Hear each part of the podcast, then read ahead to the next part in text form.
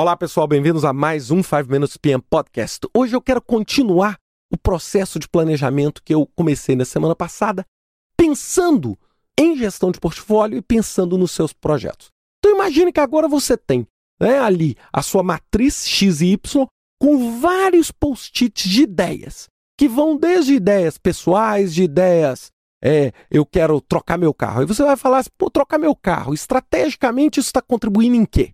E aí você vai colocar todos os projetos, sejam esses projetos menores, sejam esses projetos maiores.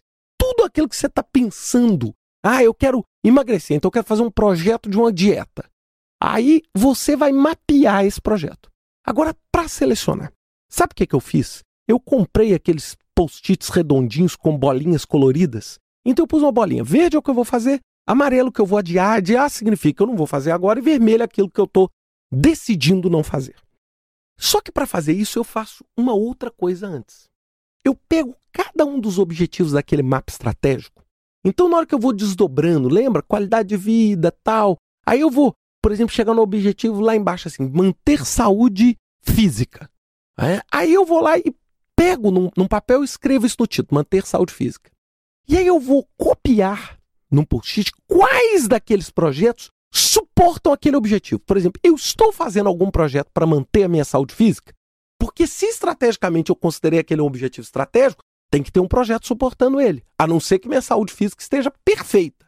Aí eu não preciso fazer projeto nenhum, porque aquele, aquele objetivo estratégico já está completamente atendido. Mas aí eu vou falar assim: não, pô, tem esse projeto aqui, ó, vou fazer um check-up. Aí você coloca lá o projeto check-up embaixo. Então, isso é outra folha, tá, gente? Então você vai fazendo isso.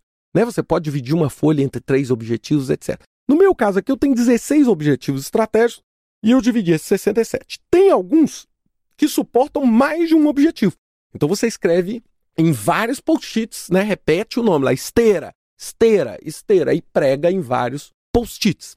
E aí o que, que acontece? Você, ao pregar isso em vários post-its, você vai começando a ver assim: tem objetivos que você tem um monte de projeto, tem objetivos que você tem menos. E aí você consegue fazer uma análise de suficiência é o seguinte: será que esses projetos que eu estou querendo me ajudam a atingir o objetivo que eu quero?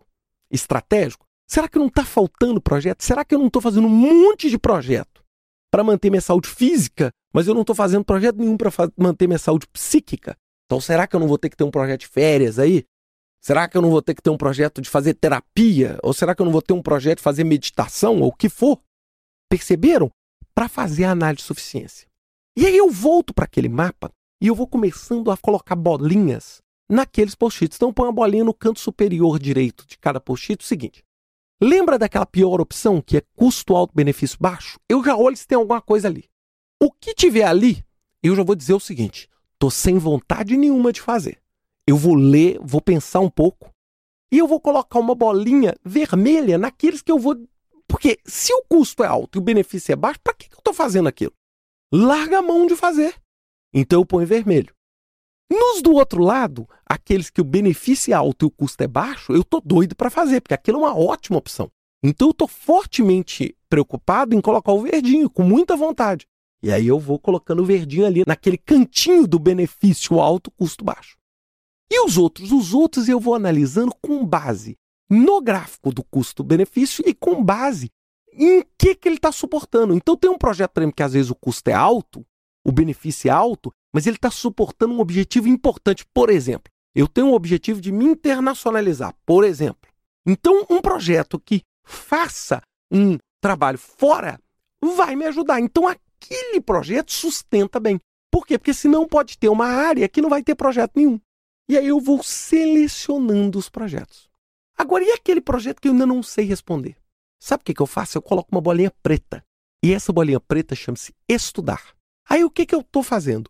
Nos meses de janeiro e fevereiro, eu vou estudar aquela proposta. Por exemplo, se o projeto é muito. Isso é muito comum para projetos que são muito grandes, muito complexos, onde eu quero estudar antes de decidir. Eu quero pensar antes de decidir se eu vou fazer aquele projeto. Então eu vou estudar. Estudar nada mais é do que pegar e fazer um mapa mental, fazer um Word, onde eu vou pensar um pouco mais naquele assunto.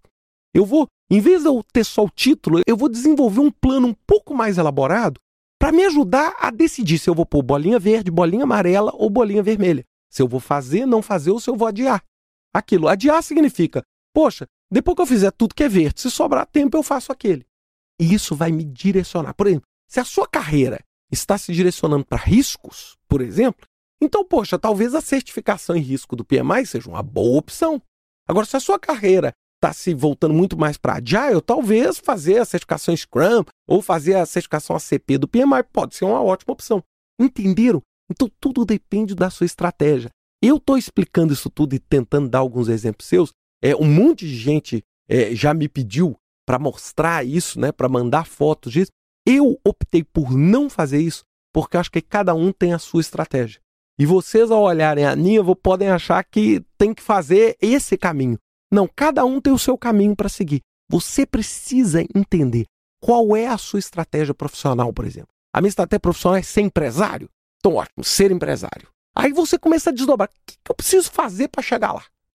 Quais são? E aí você vai elencar 20, 30, 10, 50 projetos e vai escolher esse projeto. Qual é o caminho mais simples que me leva a isso? Gente, isso tudo é gestão de projetos aplicada à própria vida. É você fazer de uma forma simples.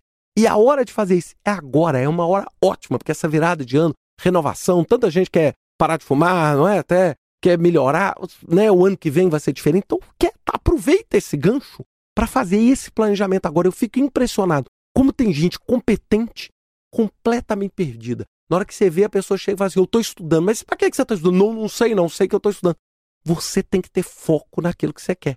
É, aquilo que você quer, ninguém pode saber mais do que você. Agora, a partir do momento que você sabe, você consegue desdobrar isso nos projetos que você vai fazer no ano. Eu faço isso desde 2005. E eu vou dizer, os resultados são maravilhosos. Pelo menos eu tenho uma ferramenta boa para me cobrar durante o ano e eu, ao longo do ano, vou acompanhando isso paulatinamente. Bem, pessoal, Desculpa o podcast ter ficado longo. Isso aí é o podcast, né? Essas duplas de podcast é o podcast de boas-vindas para vocês a 2012 com ótimos projetos. Semana que vem a gente retoma os podcasts usuais falando sobre gerenciamento de projetos e ajudando vocês a construir aí uma percepção melhor para um ano que está vindo com muitas oportunidades e muitos desafios. Um grande abraço.